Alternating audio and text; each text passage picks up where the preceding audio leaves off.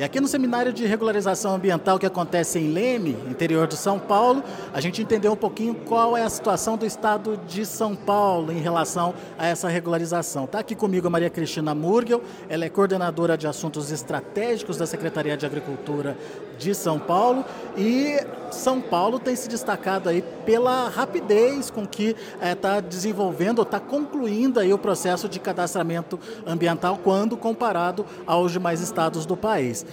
Cristina, como é que a gente pode entender o trabalho hoje é, em relação a essa questão da regularização ambiental e o Estado de São Paulo está na frente aí desse processo? Regularização ambiental dos imóveis rurais ela é considerada um assunto estratégico do governo do Estado e, portanto, todos os esforços estão sendo feitos para que em 2026 o Estado de São Paulo alcance aí 100% da regularização ambiental desses imóveis. Basicamente, quando a gente fala em regularização ambiental, é o cumprimento do Código Florestal Brasileiro, que é a legislação que obriga a conservação das APPs e reservas legais dentro dos imóveis. O primeiro passo foi o CAR, o Cadastro Ambiental Rural. Como é que está sendo esse processo? Praticamente finalizado aqui no estado de São Paulo?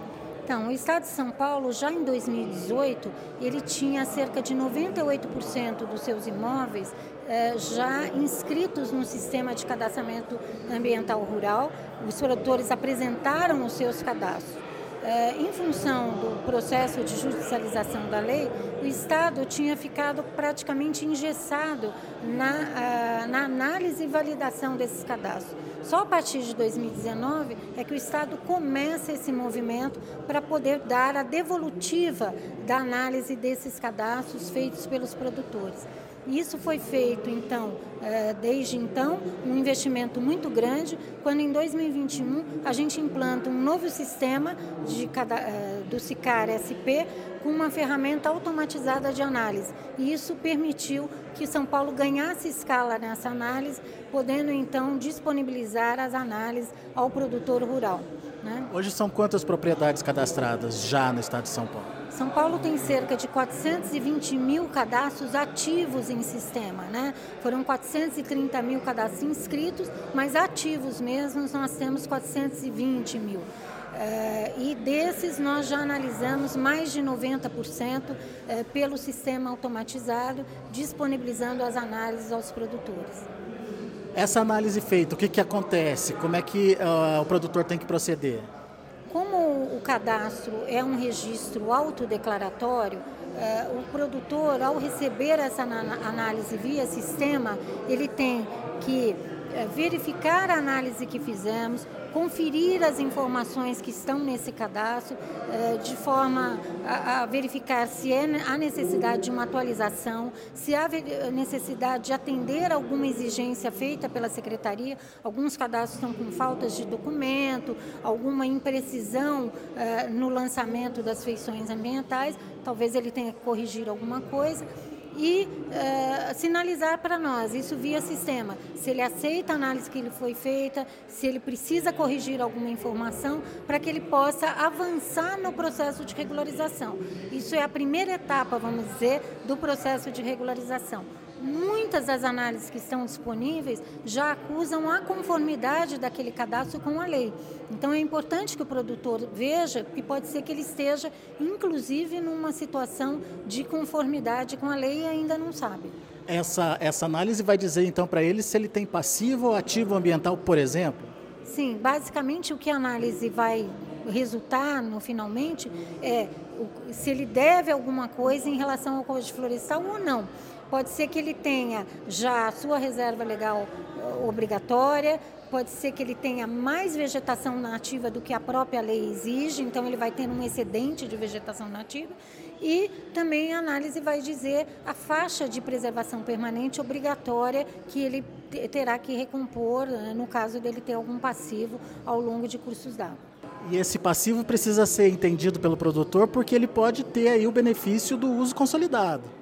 Sim, aqueles produtores que não desmataram depois de 2008 e que a lei trouxe benefícios em relação ao uso consolidado, ou seja, uso anteriores que vão ser reconhecidos, é, pode ser, é, ele precisa entender a validação desse uso consolidado, se é o caso dele, e o quanto de passivo ele tem na propriedade e para que ele possa nos apresentar o projeto de recomposição desse passivo. Então, a partir do momento que ele, é, que ele aceita a análise feita pelo Estado, ele já tem que aderir ao PRA, o Programa de Regularização Ambiental? É, ele vai ter, a partir da validação do cadastro pela nova lei, ele terá até um ano né, para essa adesão final. Mas a qualquer momento ele pode sim e deve fazê-lo, manifestar a sua intenção de aderir ao PRA. Né? Isso o sistema já permite. Né? É importante porque o PRA ele traz uma série de benefícios, né? como prazo para essa recomposição de até 20 anos, a suspensão das multas, enfim, há uma série de benefícios que a lei traz. A avaliação geral do Estado de São Paulo tem muita coisa a se fazer, tem muito passivo a se recuperar. Já dá para ter uma análise do que está acontecendo? Olha, nós temos uma amostra ainda de validação é, é, relativamente pequena ao universo, né? são 23 mil cadastros já validados, é, e isso já está nos mostrando a quantidade de passivo. Né? Basicamente metade do que, um pouquinho mais da metade do que nós validamos tem passivos, eh, passivos de toda ordem, eh, áreas pequenas né, de passivo, não áreas grandes, áreas grandes, enfim, a gente ainda não tem um cenário correto sobre isso. Tá? Mas a, o que, que a gente pode dizer? É, metade do, do, que nós, é, pouco menos da metade do que nós validamos, são imóveis em conformidade com a lei.